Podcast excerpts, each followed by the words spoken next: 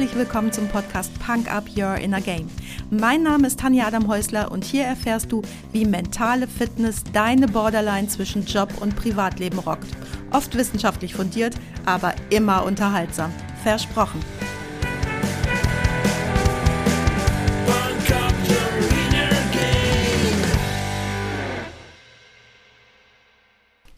Ich mache keine Kompromisse. Hey, hallo, schön, dass du heute beim Freitagsquickie mit dabei bist und mich mit in dein Ohr nimmst. Ich mache keine Kompromisse. Wie kommt das bei dir an? Denkst du, yes, genau so? Oder denkst du, was für eine üble Person? Ich spule mal etliche Jahre zurück. Das muss ich tun, um mich daran erinnern zu können, wie das Wort Kompromiss auf mich gewirkt hat. Früher war der Kompromiss für mich positiv belegt. Ein Zeichen dafür, dass man bereit ist, miteinander auszukommen und gemeinsam Lösungen zu finden. Und dann stieß ich so vor 25 Jahren auf das Harvard-Prinzip und beschäftigte mich intensiv mit Kompromissen, mit dem Harvard-Prinzip und mit Win-Win-Situationen. Und weißt du was? Kompromisse sind schon per Definition übel. Das wurde mir aber erst langsam klar. Warum? Ein Kompromiss ist eine Lösung eines Konflikts oder einer Differenz, bei der beide Parteien bereit sind, auf einen Teil ihrer Forderungen oder Interessen zu verzichten. Punkt.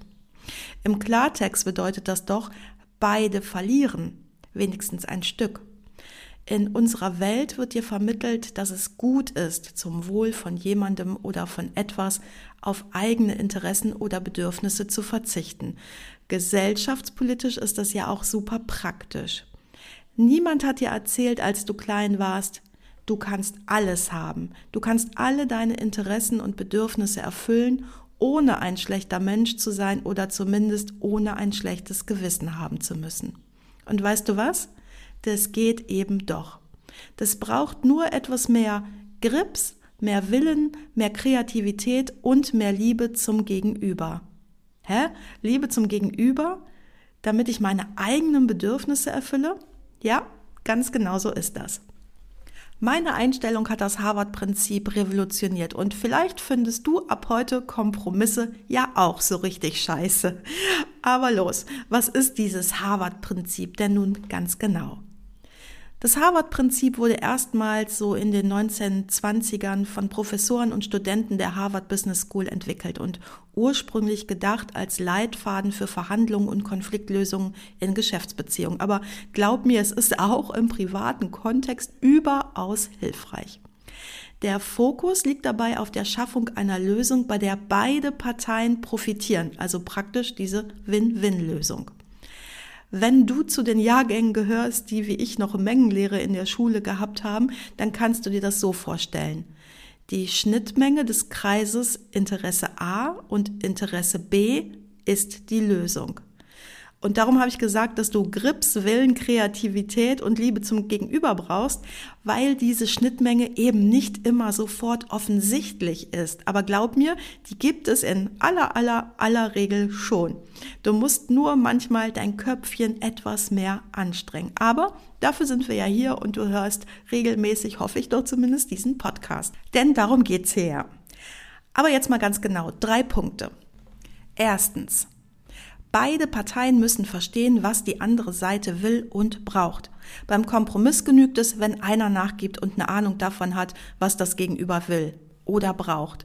Und das ist oft gar nicht so einfach. Verstehen, was der andere will, okay, aber was braucht er wirklich? Warum kann er zum Beispiel bei dieser einen Sache eben doch keinen Millimeter abweichen? Und das sind oft Gründe hinter den Gründen.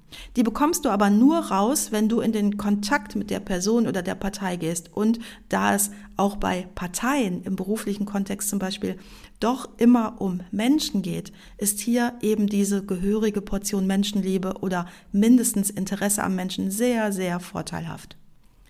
Zweitens, sei weich in deiner Position, aber hart bei deinem Interesse. Ein einfaches, konstruiertes Beispiel. Du willst im Urlaub an die kalifornische Küste und deine Frau nach Mexiko. Jetzt schaut ihr, was euer eigentliches Interesse ist. Du liebst die kalifornische Architektur und du willst deinen Urlaub am Strand verbringen. Und deiner Frau ist es wichtig, auf Berge zu klettern und sie will ihr Spanisch mal wieder auffrischen. Dann bleibt beide hart bei den Interessen Architektur, Strand, Berge, Spanisch sprechen, aber weich in euren Positionen Kalifornien, Mexiko.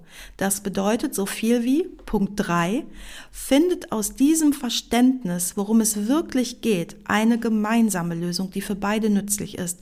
Das könnte in dem Beispiel hier bei mir an der wunderschönen Costa Blanca in Denia sein, denn hier gibt es das alles die kalifornische Architektur, die übrigens die Kalifornier kopiert haben und nicht umgekehrt.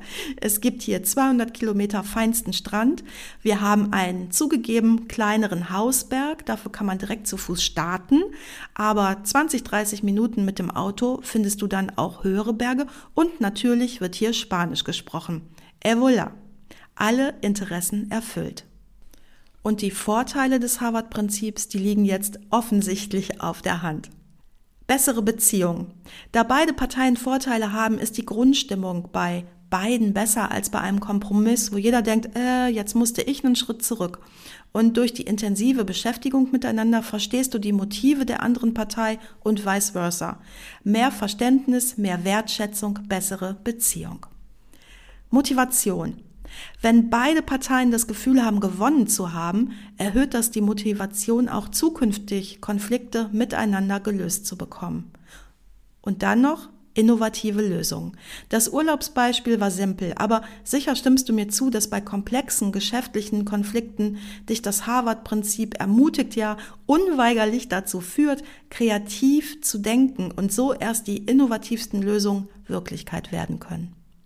Du siehst also, es lohnt sich sehr, sehr, sehr, den Kopf mal raus aus seiner eigenen Box zu strecken und sich ein bisschen in anderen Welten umzugucken. Und weil auch Musik Welten miteinander verbindet, gibt es natürlich auch heute wieder einen Song auf meine Punker-Playlist bei Spotify und zwar mal etwas abseits meines Genres und schon etwas in die Jahre gekommen. Both Sides Now von Joni Mitchell. Wenn du jetzt sagst, ja, ich kann und darf alles und Bock hast auf Get What's Yours, dann sag ich, fuck the Big May Self-Destruct. Du willst wissen, was das ist? Dann schau in die Show Notes oder frag mich doch einfach. Du weißt ja, wo du mich findest.